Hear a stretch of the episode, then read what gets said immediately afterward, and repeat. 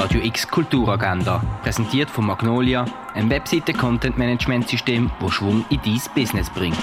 Es ist Donnerstag, der 1. April und so kannst du in diesem Monat starten. Ein Orientierungslauf durch die Römerwelt kannst du in Augusta Raurica machen. Auf myfilm.ch siehst du die Filme, die im Moment im Kultkino laufen würden. Zum Beispiel siehst du dort den Film über die Spruchwissenschaftlerin Alice.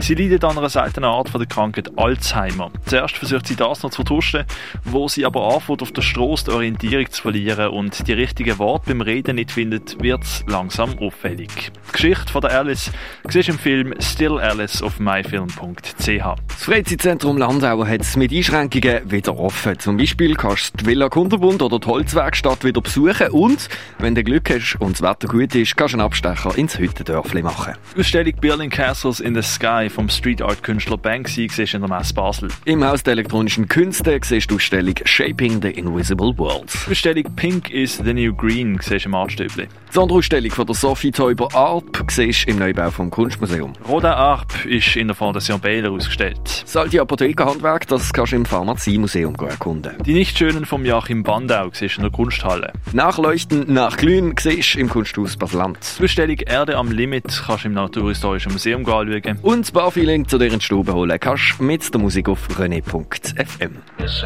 Die tägliche Kulturagenda mit der freundlichen Unterstützung von Magnolia, ein Webseite-Content-Management-System, das Schwung in dein Business bringt.